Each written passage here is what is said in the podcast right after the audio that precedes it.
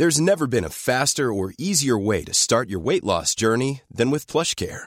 PlushCare accepts most insurance plans and gives you online access to board-certified physicians who can prescribe FDA-approved weight loss medications like Wigovi and Zepbound for those who qualify. Take charge of your health and speak with a board-certified physician about a weight loss plan that's right for you. Get started today at plushcare.com slash weight loss. That's plushcare.com slash weight loss. plushcare.com slash weight loss. L'hospitalisation, j'ai pas euh, si souffert que ça. En fait, ça a été la sortie de l'hôpital le plus euh, difficile. Euh, la rééducation, comme tu l'as dit, c'est euh, pour moi réapprendre à vivre, quoi. Parce qu'on se sent nul, on se sent vraiment débile, on n'arrive à rien, on se sent empoté, quoi. Et en rééducation, c'est là où on va tout réapprendre. On va apprendre à, à manger, à écrire et même à marcher. Moi, mon plus beau souvenir aujourd'hui dans ma vie, c'est ça, quand je refais mes, mes premiers pas. Salut, c'est Hugo de Hugo Décrypte. J'espère que vous allez bien et bienvenue sur le podcast de l'interview de Mashup. Alors, chaque semaine, je reçois une personnalité, quel que soit le domaine. Ça peut être un artiste, un journaliste, un sportif ou encore un youtubeur avec qui je me pose dans le salon, confortablement installé dans les fauteuils pour revenir sur son parcours et sur les points de bascule de sa vie. Ça donne des échanges très souvent riches en enseignements. Bienvenue du coup, si vous êtes nouveau, pensez à vous abonner à ce podcast pour ne pas louper les suivants. Je terminerai avec deux petites infos supplémentaires. Cette interview se fait dans le cadre de mon émission euh, Mashup diffusée sur la chaîne Twitch Hugo Décrypte chaque mercredi à 20h. Donc pour vivre cet échange en direct, rendez-vous directement sur Twitch chaque mercredi. Et par ailleurs, pour découvrir le reste de l'émission Mashup en podcast et notamment euh, les actualités, eh bien vous pouvez taper Mashup les actus directement sur votre application euh, de podcast. Je vous souhaite une très bonne écoute. Salut Théo, Salut, bah enchanté. enchanté. je suis Plaisir de, de te recevoir ici. Euh, Théo Curin, euh, vrai, vrai, vrai plaisir de te recevoir euh, aujourd'hui pour revenir sur ton parcours et sur euh, tes points de bascule, comme on les appelle, les moments marquants de, de ta vie. Bon, tu es encore, t'es encore très jeune, mais qui ont fait que tu es là où tu es aujourd'hui. Euh, Théo Curin, euh, certains te connaissent, même beaucoup te connaissent euh, déjà. D'autres te connaissent peut-être moins, ou alors te connaissent de nom, mais ne savent pas forcément te, situer. tu es double vice-champion du monde de natation handisport. On va pouvoir forcément en parler. Tu as 21 ans. Ça a 15 ans que tu as commencé le sport de haut niveau. Et donc, tout est allé assez, assez vite pour toi. Aujourd'hui, en plus d'être nageur, multicasquettes, j'ai envie de dire, tu fais pas mal d'autres choses. Euh, on te voit euh, comme chroniqueur TV radio, comme mannequin. tu es aussi youtubeur même euh, aujourd'hui. Ouais, mon échelle. dire, Instagrammeur, enfin, bref, tu es, sur les différents réseaux sociaux. Euh, ambassadeur aussi euh, de, de marques, notamment, de biotherme euh, plus récemment. Enfin bref, fais pas mal de choses, euh, pas mal de choses différentes, mais le sport, on va le voir, c'est un élément quand même central dans ce que tu fais euh, au quotidien. Tu es aussi comédien, on pourrait le, le citer aussi. euh, beaucoup Ouais. t'ont peut-être vu dans Plus belle la vie, notamment, mais, mais pas que. Tu vas être sur, dans le téléfilm Andy Gang, qui sera diffusé en prime time en, en avril, notamment sur euh, TF1. Et tu as sorti aussi un livre. Ouais. Ah, c'est- l'instant où je peux tenir un livre comme euh, on fait la promo d'un livre euh, en, en télé, euh, La chance de ma vie, qui est une, une autobiographie hein, sur, euh, sur ton parcours ces dernières années et ce qui t'a mené là où tu es aujourd'hui. Et ça tombe bien, parce que c'est le sujet aussi d'aujourd'hui. Donc, Impeccable. c'est franchement plutôt, plutôt raccord là-dessus. On va donc revenir sur les différents points de bascule qui ont fait que tu es là où tu es aujourd'hui. Et évidemment, parmi ces points de bascule, on va commencer par un point de bascule qui est un moment dur pour toi, mais qui t'a aussi forgé à tout point de vue, qui t'a appris beaucoup de, leçons. Ce point de bascule, c'est un moment, une date, euh, le 18 mai 2006. Euh, c'est un jeudi matin, tu es chez toi euh, à Lunéville, en Meurthe et, en Meurthe et Moselle. Euh, ta mère, à ce moment-là, vient dans ta chambre pour te réveiller et elle te découvre à ce moment-là dans un état qui est critique. Est-ce que tu peux nous raconter ce moment-là et ce qui, ce qu'il en était? Ouais, évidemment, c'est euh, c'est un matin qui qui, qui, qui pas est pas normal. C'est un matin qui est hyper bizarre. Euh, moi, à l'époque, je suis le, gamin un peu casse-cou, tu vois, qui qui se blesse tout le temps, euh, qui fait souvent des allers-retours aux urgences justement. Mes parents, ils en pouvaient plus. Mais par contre, j'étais le gamin qui se qui se plaignait très rarement, et encore moins de petits bobos. Et le matin, quand, quand je me lève et que je dis à, à ma maman que j'ai un très très gros mal de tête, on sait pertinemment qu'il se passe quelque chose. Et, euh, et du coup, bah, comme euh, tout parent, euh, on décide euh, de- d'aller euh, chez, chez la pédiatre. Et en fait, ce qui est assez fou, c'est que la pédiatre, elle trouve rien d'anormal. Elle dit que c'est euh, sans doute viral et que et qu'il faut que je me repose uniquement. Quoi. Elle me donne même pas de traitement. Et en fait, mon état euh, s'est aggravé dans la journée euh, quand j'étais chez ma nourrice parce que j'étais pas allé à, à l'école. J'ai fait un Là, pic. tu avais euh, 6 ans, c'est Ouais, j'étais tout Ouais. petit, j'avais 6 ans. Donc, euh, on me dépose chez ma nourrice et là, j'ai fait un pic de fièvre de jusqu'à 42.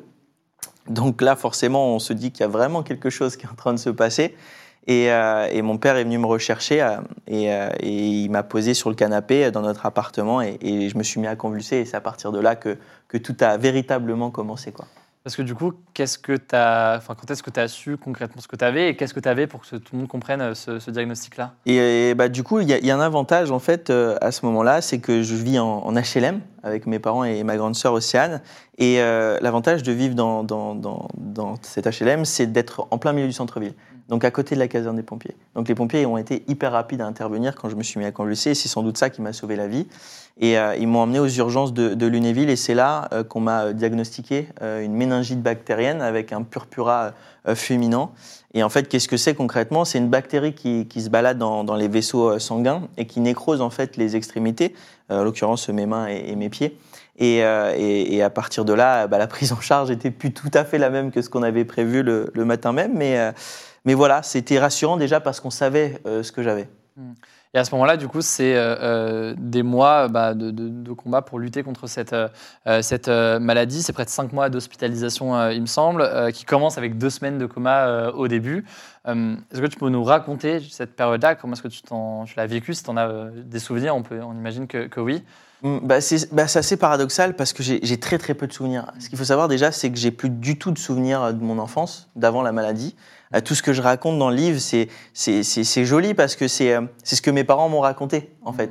Donc ce livre, on l'a un peu écrit aussi à, à plusieurs, quelque part.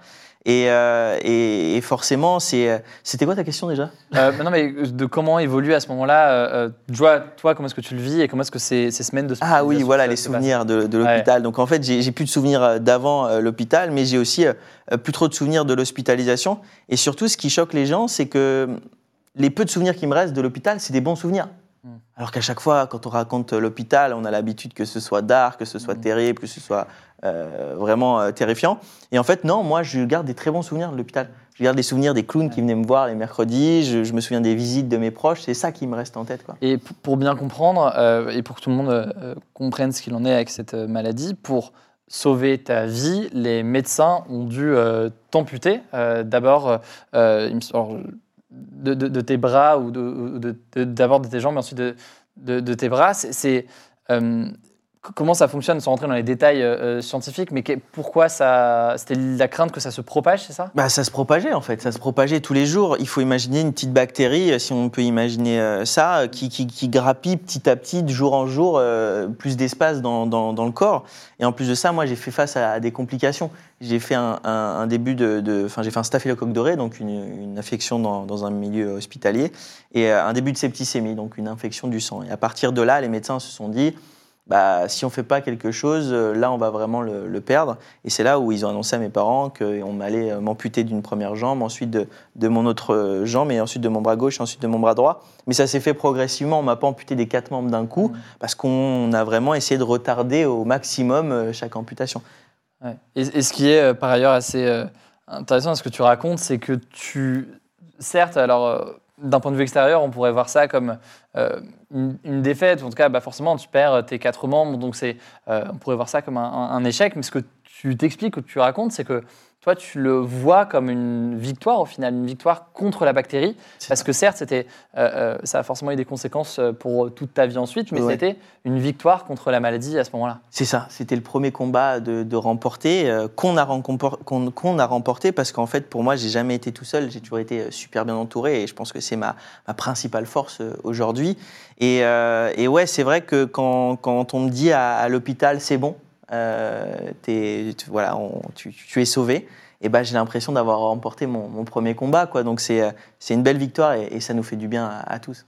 Et, sur ce handicap-là, dans les années qui ont suivi, tu l'as du coup eu très tôt, on l'a dit, tu étais à l'hôpital euh, vers, tes, vers tes 6 ans. Euh, il y a forcément eu après euh, l'école qui, qui a suivi, le travail de rééducation aussi derrière.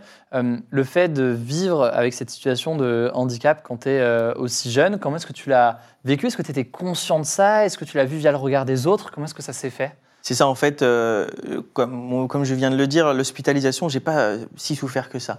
En fait, ça a été la sortie de l'hôpital le plus euh, difficile. Euh, la rééducation, comme tu l'as dit, c'est euh, pour moi réapprendre à vivre, quoi. Mm. Parce qu'on se sent nul, on se sent vraiment débile, on n'arrive à rien, on se sent empoté, quoi. Et en rééducation, c'est là où on va tout réapprendre. On va réapprendre à, à manger, à écrire et même à marcher. Moi, mon plus beau souvenir aujourd'hui dans ma vie, c'est ça, quand je refais mes, mes premiers pas. Et je sais pas, c'est des moments où on, re- où on nous remet en difficulté aussi. Où on nous dit, bah non, là, il va falloir que tu, te débrouilles pour, euh, pour manger, là, il va falloir que tu te débrouilles pour fermer euh, ta braguette tout seul. Et du coup, voilà, c'est des petites choses comme ça, euh, tu vois, qui, c'est des plein de petites victoires qui, qui- qui- qui m'ont fait du bien. Et, et- et qui forcément qu'on qu'on- peut se poser. Et d'ailleurs, tu, tu- racontes qu'un de tes moments les plus forts, c'était quand tu as refait tes premiers pas.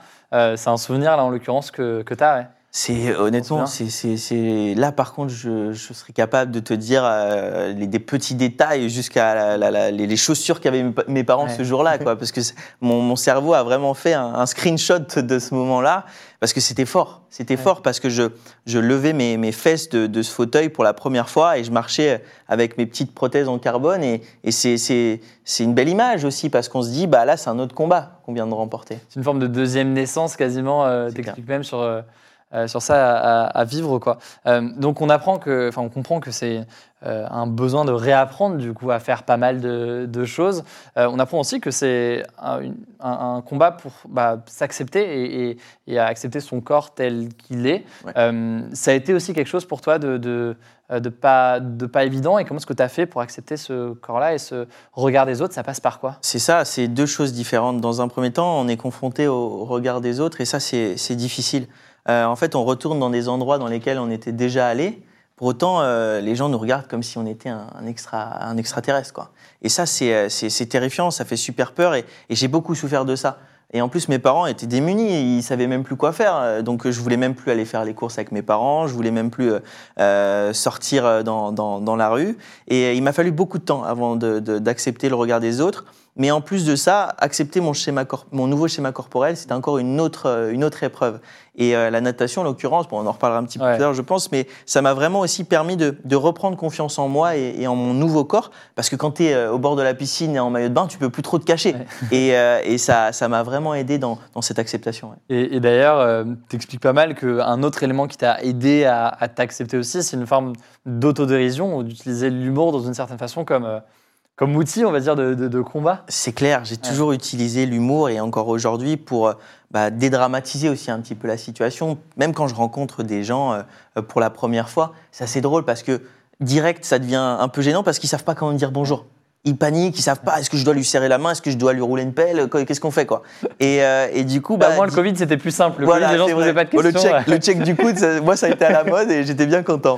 Mais, euh, mais du coup, c'est vrai que c'était, euh, c'est cool, il faut en rire, il faut dédramatiser un peu la situation. Et je l'ai toujours utilisé et ça m'a aidé, ouais.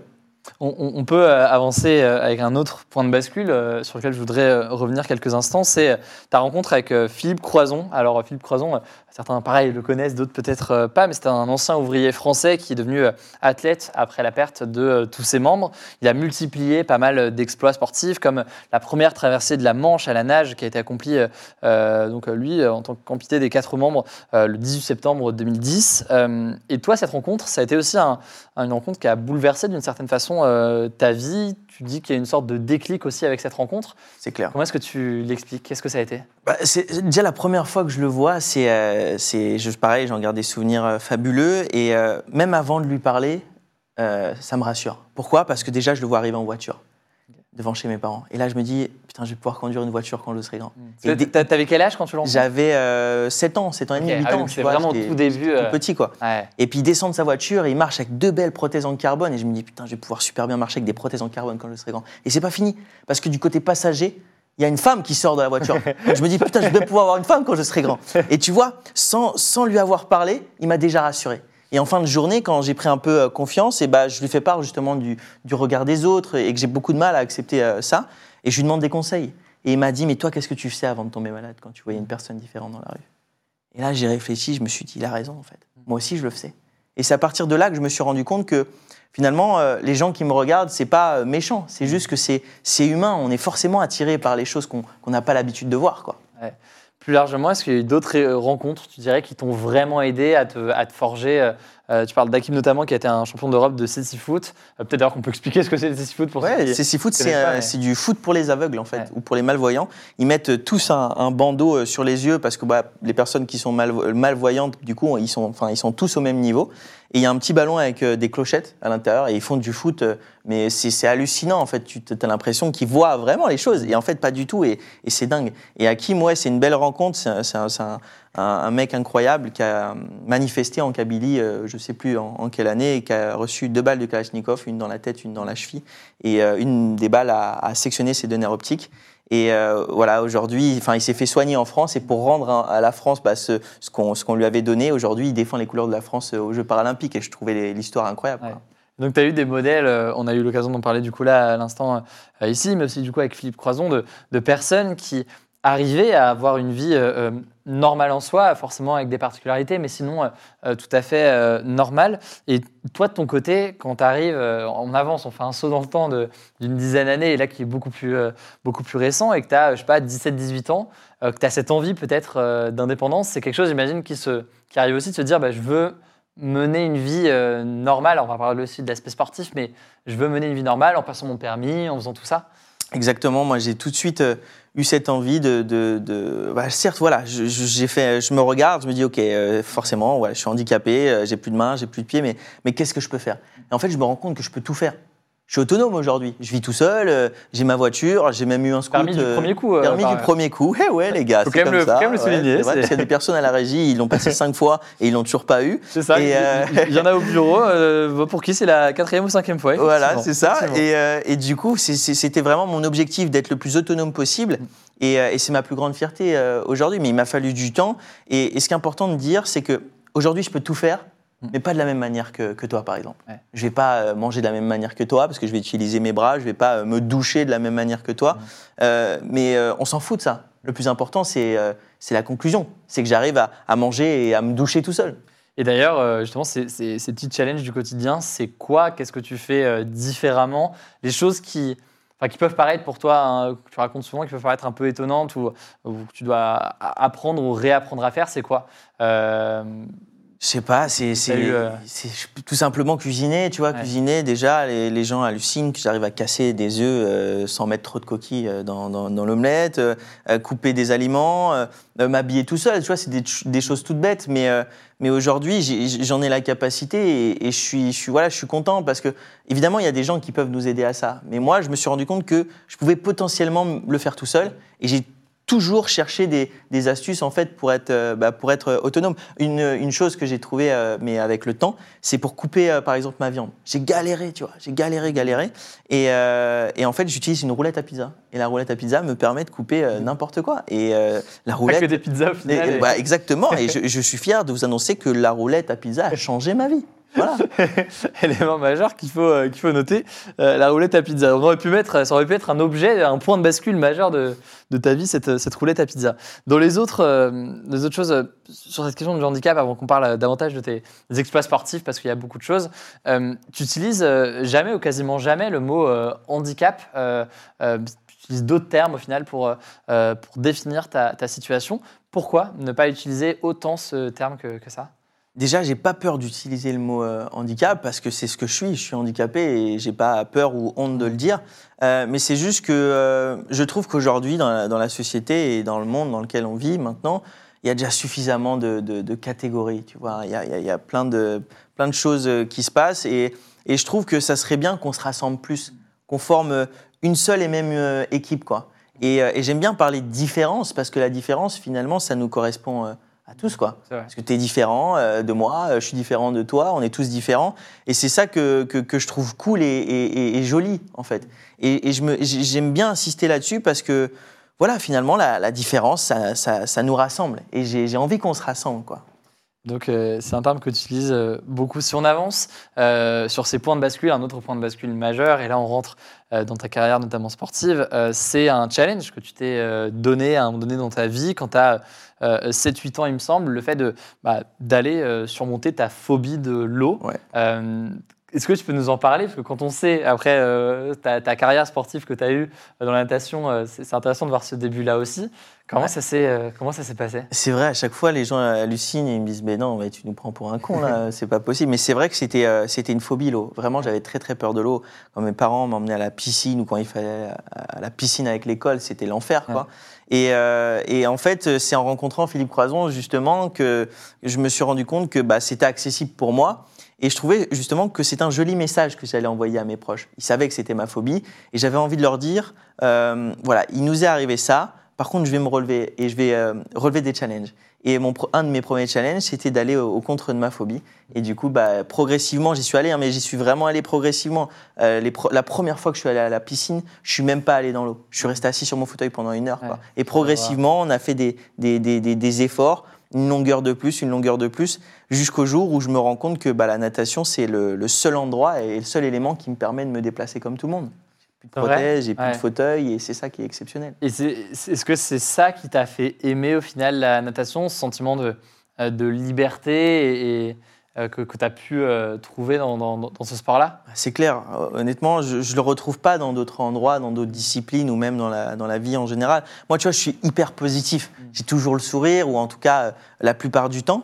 Mais, euh, mais des fois, euh, d'avoir un handicap, c'est contraignant. Euh, Les prothèses, des fois, ça fait mal. Quand il fait chaud, bah, j'ai plus chaud qu'une personne lambda. Euh, Ouais. Voilà. Alors que dans l'eau, il n'y a plus tout ça. Quoi. On Mm. s'en fout. Je me déplace comme tout le monde. Et, et c'est pour ça que, que, que j'ai apprécié euh, de plus en plus cet élément. ouais. quand, quand on reçoit, enfin quand je reçois des gens ici euh, ces dernières semaines, on a souvent des sportifs, des, euh, des, des- des athlètes, des, des artistes ou autres. On a eu Pierre Gasly il y a, il y a- il y a quelques semaines, donc pilote de Formule 1, qui, bah, lui aussi, tu vois, il a commencé alors euh, en faisant euh, du, du karting euh, de son côté, et puis d'un coup, ça devient un truc un peu plus sérieux. Ouais. Et ça devient son, son métier progressivement jusqu'à la, la F1. Euh, dans ton cas, quel a été un, un peu ce point de bascule qui t'a fait passer de juste une passion qui est venue progressivement, on l'imagine, parce qu'on voit que ça n'a pas débuté euh, comme une passion directement la, la natation, euh, en quelque chose de plus sérieux où tu te dis vas-y, je vais faire des compétitions, je vais, je vais faire tout ça. Il n'y a pas eu forcément de, de gros déclics sur le coup. C'est juste en fait un entraîneur au bord du bassin qui m'a dit bah, écoute, euh, teste-toi sur une compétition handisport, on va t'inscrire à une compétition régionale. Et en fait, c'est c'est à ce moment-là où il y a eu un petit déclic c'est quand je, me, je, je fais cette compétition régionale et que je me qualifie au championnat de France. Ok. Je dis putain, c'est ma première compétition, je suis qualifié au championnat de France, il y a peut-être quelque chose à faire. Ouais. Et à ces championnats de France, je fais, euh, je fais champion de France sur 50 mètres d'eau. Et là, je me dis, OK, là, franchement, il y, a- il y a vraiment quelque chose à faire et il ne faut pas lâcher. Et c'est à partir de là que je me suis dit, OK, euh, il faut que je teste la compétition. Quoi. Il faut que, que, que je progresse et, et pourquoi pas euh, un jour euh, participer aux compétitions internationales. Quoi. Tout de suite, c'est venu. Quoi. Et justement, euh, on en vient, on en vient, c'est le prochain euh, point de bascule. Euh, ce euh, moment marquant, c'est notamment euh, ta victoire aux mondiaux handisport de Mexico, euh, avec deux euh, médailles d'argent, donc c'est en fait une double victoire, une en 100 mètres nage libre et une en 200 mètres nage libre. Est-ce que tu t'en souviens? Bah oui, forcément, tu t'en souviens de cette, période-là. Qu'est-ce que ça a changé pour toi en termes de parcours, alors que quelques années auparavant, tu avais cette crainte de l'eau, ça a évolué vers, vers tout ça tu as au final commencé par ailleurs le sport de haut niveau très tard. Comment ça s'est passé et qu'est-ce que ça a changé pour toi cette euh, victoire-là, cette double victoire? Bah, c'est, la consécration, en fait. C'est la consécration parce que quand on se lance euh, dans le, dans le sport de haut niveau, il y a, forcément euh, beaucoup de sacrifices à faire. Le premier sacrifice que j'ai fait, c'est bah, de partir de chez papa-maman. Je suis parti à l'âge de 13 ans de chez papa-maman pour bah, intégrer une structure de haut niveau à Vichy, en Auvergne, donc à 500 km du cocon familial. Et, euh, et là-bas, j'ai tout appris. J'ai tout appris euh, déjà sur euh, ma discipline, sur la natation, et aussi en tant que jeune homme, parce que quand tu es à l'internat du lundi au, au dimanche et que Ouais. tu que avec des sportifs de haut niveau remplis de, de, de, de, plein de choses, et bah, il, il- bah, il faut faire sa place. Et, et j'ai vraiment progressé en tant que nageur, mais aussi en tant que jeune homme. Et, et forcément, quand on a fait tous ces sacrifices et qu'on décroche de médailles d'argent, on, on se sent, ouais, on se sent, on se sent bien, on se sent Ouais. fier, et, et on a l'impression de ne pas avoir fait tous ces sacrifices pour rien. Donc euh, c'était un, un moment forcément marquant, euh, marquant pour toi et on te souhaite euh, euh, plein, de, plein de, de gros succès aussi pour, euh, aussi. pour la suite. Euh, sur euh, justement cette question des succès sportifs, une question qu'on peut se poser peut-être, c'est sur le fonctionnement de ces compétitions handisport euh, ou paralympiques, sur la, fa- la façon dont ça fonctionne, parce que on l'a compris, ceux qui participent dans le cadre de ces épreuves de natation par exemple, c'est des personnes en situation de handicap. Ouais. Or, et ça, tu as eu l'occasion, il me semble, d'en- parler pas mal de fois, bah, tout le monde n'a pas de fait la, la même situation euh, de handicap, les mêmes différences justement que, que, tu évoques, et certaines euh, peuvent être euh, moins désavantageuses, on va dire, que, que d'autres. Comment ça se passe dans ce genre de compétition et qu'est-ce que ça peut amener comme... euh, Eh ben, C'est exactement ça. C'est justement cette subtilité euh, qui est difficile à, à- à trouver, à chercher, parce qu'il n'y a, a pas un handicap qui se ressemble en fait. Il y a un milliard de handicaps, et même si on met à côté de moi un mec qui est amputé des quatre membres, eh ben, il n'a pas, euh, il a pas les, les mêmes longueurs de membres que moi. Quoi. Donc euh, forcément, il y a des petites choses à, à- à chercher, à, à trouver. Et comme tu l'as dit, euh, des fois au sein des, des catégories de handicap, parce que du coup, on est classé par catégorie de handicap. En natation, il y en a 10 de S1 à S10. S1, c'est les handicaps les plus lourds et S10, c'est les handicaps les plus légers. Et moi, j'étais en catégorie S5. Et des fois, au sein de ces catégories, du coup, bah, il y a des inégalités. Euh, et j'en ai fait les frais parce que euh, en 2018, je me suis retrouvé contre des mecs qui avaient leurs deux mains. Donc forcément, ils étaient euh, bah, très avantagés par rapport à moi. Il n'y a pas besoin d'avoir fait médecine hein, pour comprendre qu'ils sont avantagés. Mais, euh, mais voilà, c'est vrai que c'était euh, c'était terrible parce que t'imagines, t'arrives à un championnat et t'es potentiellement le, le, le- ouais, le, le numéro un. Et en fait, euh, la veille de la course, tu vois la start list, donc en fait le papier qui annonce les, les engagés, et tu vois trois mecs que tu connais pas. Et en plus, le jour de la course, ils te mettent 20 secondes. Mm. Tu dis, il y a un truc qui cloche là quand même. Ouais. Et oui, ils avaient mains finalement. Et du coup, c'est- quoi? C'est une forme de frustration, j'imagine, mais qui se comprend, qui a été. Tu as pu ressentir par moment lors de ces compétitions-là? On parle des JO de euh, Paralympiques d'été de Tokyo 2020 notamment, où tu as eu cette frustration, tu n'y es pas allé parce qu'il y avait justement cette inégalité qui a fait que en fait, tu n'avais aucun moyen quasiment, de, ou même aucun moyen tout court de, de- de l'emporter. C'est ça en fait, c'est terrible parce que euh, on- moi j'étais très énervé parce que je. En fait, quand, quand tu, tu, tu réussis pas à une compétition euh, parce que bah voilà, t'as fait un mauvais bon, temps, ouais. voilà, là tu peux en prendre qu'à toi-même. Mm. Mais là, ce qui m'énervait, c'est que je pouvais faire tous les plus gros efforts du monde, m'entraîner six fois par jour euh, si- s'il le fallait, mais ça aurait servi à rien Mm. parce que c'est mathématique, c'est physique. Demain, ça permet d'avancer plus vite qu'un mec qui en a pas. Ouais. Et, euh, et, euh, et c'était très difficile de, de se dire. euh, bah en fait, je peux pas devenir champion paralympique, non pas parce que je m'en donne pas les moyens, mais parce que euh, c'est comme ça, c'est le système. Et j'ai cru comprendre que euh, cet échec-là, ou en tout cas cette frustration, a fait naître euh, chez toi aussi l'envie de te lancer de nouveaux défis, de partir sur d'autres choses. Et on en vient peut-être au, cinquième et dernier point de bascule qu'on va pouvoir voir euh, ensemble. C'est un lieu que je voulais voir maintenant avec toi. C'est un lac, forcément, le lac Titicaca. T'es à ce moment-là, en novembre 2021, euh, était le premier avec deux nageurs valides à traverser à la nage le lac le plus haut du monde, euh, qui se situe euh, donc euh, dans la cordillère des Andes, entre le Pérou et la Bolivie. C'est un lac qui culmine à 3800 mètres d'altitude. On parle de 122 km à la nage, il me semble. À quel moment tu t'es dit, comment est-ce que tu t'es dit, euh, vas-y, euh, on se lance un petit défi et celui-ci me semble, me semble pas mal. Bah, on pourrait croire que j'étais Dans une eau à bourré, 9 hein. degrés au passage. Ouais, je- je- Ouais, je le c'est vrai, c'est vrai, c'est vrai. On pourrait croire que j'étais bourré quand j'ai annoncé ça, mais pas du tout. En plus, c'est ça le, c'est ça le pire. Euh, non, non, non. En fait, bah, quand je faisais face à ces problèmes de classification, je me suis dit, ok, je vais pas pouvoir lutter contre Mm. ça toute ma vie, et en tout cas, j'en ai pas envie.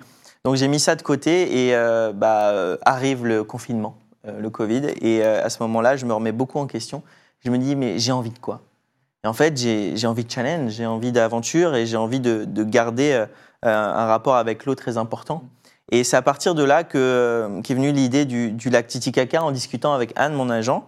Et, euh, et on, on- a écrit l'histoire petit à petit. Il y avait tout, tout à écrire parce que c'était jamais, ça, ça- ça avait- ça n'avait jamais été fait cette traversée. Et c'est ça qui me plaisait aussi, c'était d'inscrire euh, bah, notre nom euh, Ouais. dans l'histoire un petit ouais. peu du, du- du sport. Et, euh, et voilà, faire un truc qui n'avait jamais été fait, c'était vraiment un peu mon, mon leitmotiv sur le moment. Mais c'est aussi une prise de risque potentielle parce que tu peux te dire, il y a certaines traversées, certains, certains exploits qui sont connus, entre guillemets. Euh, Je sais pas, même dans d'autres domaines, on peut se dire euh, gravir le Mont Blanc, euh, beaucoup l'ont fait, c'est un défi majeur, mais beaucoup de gens l'ont fait. Là, c'est quelque chose de radicalement nouveau. Euh, tu peux imaginer qu'il y a des imprévus, il y a des risques associés. Euh, tu as ressenti de la peur à ce moment-là et même est-ce que tu ressens de la peur quand tu fais face à ce genre d'épreuve? Évidemment, évidemment. euh, pas tout de suite, hein, c'est vraiment quand on est arrivé sur place et que les locaux euh, nous disaient mais c'est vraiment pas une idée là, c'est Mm. c'est vraiment pas une bonne idée ce que vous êtes en train de. Vous de- êtes les premiers, c'est. Et euh, ils nous rassuraient pas. Et, et- et les gens euh, là-bas, euh, le lac, il est, il est sacré. hein. il, il faut- il fait très peur ce lac pour eux. Il y a eu beaucoup de, de morts, beaucoup de pêcheurs euh, noyés, etc. Et ils nous disaient c'est vraiment pas une bonne idée. Donc c'est pas super rassurant euh, juste avant le, le Ouais. départ. Et en fait, on a vécu mais euh, des, des choses extraordinaires sur ce lac. On, on a vécu des tempêtes, des orages. La foudre est tombée à 10 mètres de nous. On a vécu une tempête la nuit en plein milieu du lac à la dérive euh, avec des creux d'un mètre cinquante. euh, donc des vagues d'un mètre cinquante. Je pensais pas que c'était possible sur un lac, mais, Ouais. mais si, je l'ai vu de mes propres yeux. Et, euh, et forcément, quand tu vis ça, tu te dis euh, putain, mais moi j'étais parti pour faire une expédition, mais j'étais pas parti pour mettre ma vie en, en jeu. Quoi. Mais surtout que tu fais face du coup à ce moment-là et, et- et à des situations plus de l'ordre de la survie quasiment, voire même tout court, avec euh, même des gestes qu'il faut faire. Du coup, on parlait tout à l'heure du fait de s'habituer à, Ouais. à faire des gestes du quotidien. C'est pas des gestes du quotidien ce dont on parle ici. Parfois, c'est des gestes qui sont euh, beaucoup plus extraordinaires à tout point de vue. Euh, peut-être que cette crainte, elle vient, elle est peut-être aussi renforcée par ça, par ta position et, ta place là-dedans? C'est clair, c'est clair parce que euh, on est euh, que tous les trois sur notre embarcation et euh, on n'a pas d'assistance. Il n'y a pas un bateau qui nous, qui nous suit. On est vraiment euh, seul au monde. Et, euh, et justement, il a fallu qu'on apprenne plein de gestes justement euh, euh, à bord. On avait un défibrillateur, euh, on avait des, des- des- des affaires de, de secours et on avait juste une balise GPS en fait avec un téléphone satellite au cas où s'il nous arrive un truc. On l'a déclenché une seule fois. C'était pour que nos amis de TF1 puissent venir faire quelques petites images au milieu de la traversée. Ils ont mis 4 heures à nous retrouver avec l'armée bolivienne. C'est pas super rassurant quand tu dis s'il arrive un pépin, ils peuvent mettre 4 heures à, à venir nous, euh, nous secourir. Donc euh, pas ouf, pas ouf, mais c'est euh, Ouais. intéressant. Et, euh, et, et d'ailleurs, dans les prochains défis, est-ce que tu en as déjà qui sont prévus ou est-ce que tu j'imagine que tu vas en faire d'autres à, à l'avenir? Ouais, ouais, là j'ai annoncé justement que j'allais participer à, à- à une course en Argentine qui s'appelle la Santa Fe Coronda. Mm. C'est la course de natation la, la plus dure au monde, euh, aux yeux des, des nageurs en tout cas. C'est 57 km en one shot euh, cette fois-ci parce que la traversée du lac on a, on a mis 11 jours. Et là vraiment je vais être tout seul à, à partir. Et c'est une course qui n'a jamais été faite par une personne en situation de handicap. Et, euh, et- justement, j'ai envie de ça, euh, de, mettre encore un, petit record en, plus et de prouver euh, au peuple argentin qui est pas trop en avance sur le sujet du handicap. J'ai envie d'y aller et leur prouver bah, que finalement on peut, on peut se relever et réaliser des, des choses complètement dingues. Je voudrais qu'on termine avec un, sixième et dernier euh, point de bascule. Euh, on a parlé de, ta carrière sportive. Euh, on l'a dit aussi, tu es multicasquette, tu fais plein de choses, plein de choses différentes. Et là, fin 2019, tu es devenu l'égérie de la marque de cosmétiques Biotherm qui appartient au groupe L'Oréal. La raison pour laquelle j'en parle, c'est pas tant sur la collaboration en tant que telle, même si forcément en tant que mannequin, c'est quelque chose de- de majeur, mais c'est pour poser aussi une question plus large sur la, représentation euh, dans les médias, mais aussi du coup euh, dans ce, domaine-là de la publicité euh, ou autre, euh, bah, de, figures qui ont des différences comme tu as pu euh, euh, les évoquer. C'est quelque chose pour toi qui est, important. Comment est-ce que tu le vois cette question-là? Mais ouais, mais c'est- hyper, euh, important et, c'est super important de dire euh, que déjà on est sur la bonne voie. Hmm. Nous, les, les Français, on est sans arrêt en train de dire ouais, on a la bourre par rapport à tel et à tel pays euh, euh, sur certains sujets. Mais moi, je- mais franchement, je suis, je suis déterminé à dire qu'on est sur la bonne voie. Les choses sont en train de changer. Qui aurait dit il y a dix ans de ça euh, qu'un mec sans bras ni jambes avec des cicatrices sur tout le corps allait représenter une grande marque de cosmétiques ou alors collaborer avec une marque euh, de, de, de- de vêtements. Ça, c'était mais, mais impensable. C'était impensable, ça faisait peur. Le handicap, il fait peur aux gens. Ouais. Et, euh, et du coup, les choses sont en train de changer et, euh, et dans tous les domaines. Dans le mannequinat, on le voit, dans, dans, sur, dans les fringues, à la télé, au cinéma, et c'est trop bien. Il faut qu'on continue comme ça, quoi. D'ailleurs, c'est vrai que c'est un truc qui revient aussi souvent dans l'actualité. On a parfois des retours, tu sais, on entend euh, telle personne euh, va être incarnée par, euh, euh, voilà, telle ou telle personne. Et, souvent, on a parfois des retours de gens qui disent c'est trop bien, ça fait avancer, mais aussi des retours de gens qui disent oh là, mais c'est bon, en même temps, il n'y a pas besoin ou quoi. Toi, toi, ce qui fait, selon toi, que c'est important, c'est quoi? C'est, euh, je prends le cas par exemple de ton, euh, ton rôle dans, dans- dans- dans Plus belle la vie, c'est que c'est aussi de pas seulement jouer le rôle d'une personne en situation de handicap, mais juste jouer le rôle d'une personne. Et, et- et- et- et voilà, certes, tu as des différences, mais sinon, tu c'est ça. personne comme une autre. quoi. C'est ça. C'est ce que j'ai aimé justement avec, euh, avec Plus belle la vie, c'est que euh, au départ, on, on implante le, le décor évidemment, on dit ce qui, ce qui m'est arrivé dans, dans le scénario, et après on s'en fout quoi. L'histoire, euh, de, enfin l'intrigue de, de la famille, euh, et ben en fait c'était une histoire qui avait rien à voir avec mon handicap. quoi. C'est Ouais. ça qui, est- qui était cool et c'est ça qui m'a plu. Et d'ailleurs mon, mon, mon rêve, euh, c'est de continuer à, à jouer. euh, dans, dans des films, Ouais. incarner des personnes en situation de handicap, évidemment, mais moi je, je kiffe et, et je, veux, je veux en faire plein. Mais un jour, c'est aussi peut-être passer un casting euh, pour euh, bah, juste un, un mec euh, assez grand avec euh, les cheveux bouclés, point barre, Mm. Tu vois. Ouais. Et si un jour je décroche un rôle comme ça, je serai le plus heureux du monde aussi, quoi. Et c'est peut-être aussi là qu'on verra qu'il y a eu euh, une, Une vraie avancée. un vrai progrès, quand on se posera même plus la question de ah mais tel acteur a telle différence ou tel truc, et juste on, on verra l'acteur euh, en tant que tel quoi. Euh, pour terminer, juste sur te- le côté multicasquette, juste ce mot moi au moins dix fois aujourd'hui. euh, T'es aussi du coup, on le disait, youtubeur, c'est quand tu fais toi des vidéos de ton côté ou même que tu participes avec des vidéos avec d'autres euh, d'autres euh, créateurs de contenu qu'on a pu avoir notamment euh, en France, on en parlait tout à l'heure. Euh, L'objectif pour toi, c'est quoi? C'est d'essayer de, euh, construire une communauté et parler de tes situations, tes problématiques, mais aussi de tes défis qui sont, euh, majeurs. C'est quoi l'objectif derrière? Ben, en fait, pour être très honnête, j'ai un peu lâché euh, YouTube, mais, euh, mais parce que c'est un vrai métier, et c'est un vrai métier, et euh, c'est très difficile, ça demande beaucoup de temps. Mais là, je suis en train de retravailler justement avec une équipe pour euh, bah, avoir un vrai concept, quelque chose de, de, de sympa. Et euh, ce que j'ai- ce que j'aimais euh, avec YouTube et ce que j'aime encore aujourd'hui, c'est euh, on touche les jeunes principalement. Et moi, le message, le message pardon, que je veux faire passer sur la différence, sur la bienveillance, sur bah, tout simplement s'aimer, quoi. Ouais. Et, euh, et bah c'est, c'est, c'est, c'est les jeunes en fait qu'il faut, qu'il faut instruire. C'est les jeunes à qui il faut passer ce message-là. Donc euh, c'est pour ça que j'ai envie de, de, de former une petite communauté aussi sur YouTube. Ouais. Trop, trop bien. Et aussi, euh, notamment sur Insta, où tu es quand même bien, euh, bien présent, mais ça, beaucoup sont déjà, sûrement déjà euh, au courant. Théo, merci beaucoup pour euh, ton temps, Théo Curin, d'a- d'avoir accepté ouais, d'échanger. C'était génial, franchement. euh, merci à toi. C'est avec plein d'enseignements qui peuvent être euh, intéressants et importants pour, pour beaucoup de monde. Et donc, je rappelle aussi, pour ceux qui veulent euh, connaître, parce que là, on a vu quelques points de bascule, mais tous les points de bascule, Ouais, ils en sont vrai, ils sont là, ils sont dans ce livre. Donc, il faut, euh, il faut lire ce, ce- ce- ce livre-là. Euh, ça s'appelle La chance de ma vie. Tu reviens avec euh, bah, beaucoup d'optimisme, mais, mais aussi de, de- ouais, d'émotion aussi. C'est très touchant sur, sur ce parcours-là qui t'a mené là où tu en es aujourd'hui, alors que tu es encore très jeune, on l'a dit, mais, mais tu as eu quand même beaucoup de choses à, à raconter dans ce livre-là. Euh, du coup, vraiment, n'hésitez pas à lire. euh, pour ceux qui écoutent euh, d'ailleurs cette interview peut-être en podcast audio, ça s'appelle La chance de ma vie. J'ai fait de ma différence une force aux éditions Flammarion. Et du coup, on peut te suivre sur, sur Instagram, sur YouTube et, partout. Donc, ça fait plaisir. Euh, bravo. Peut-être sur Twitch Peut-être que. que- Peut-être, euh, on verra. Un ouais. petit lancement à venir. non, mais en tout cas, merci beaucoup, c'était génial. Non, c'était trop cool. Merci, euh, merci à toi, Théo. Et puis, on, on te on suivra la suite de tes, de tes aventures et tout ce qui vient, tout ce qui vient derrière. Voilà donc pour cet échange, j'espère qu'il vous a intéressé. Pour en savoir plus sur Mashup, toutes les informations sont directement en description. N'hésitez pas d'ailleurs à me suggérer pourquoi pas des noms euh, d'invités. Pensez à vous abonner pour ne pas louper euh, les prochains échanges. Prenez soin de vous et on se dit à très vite.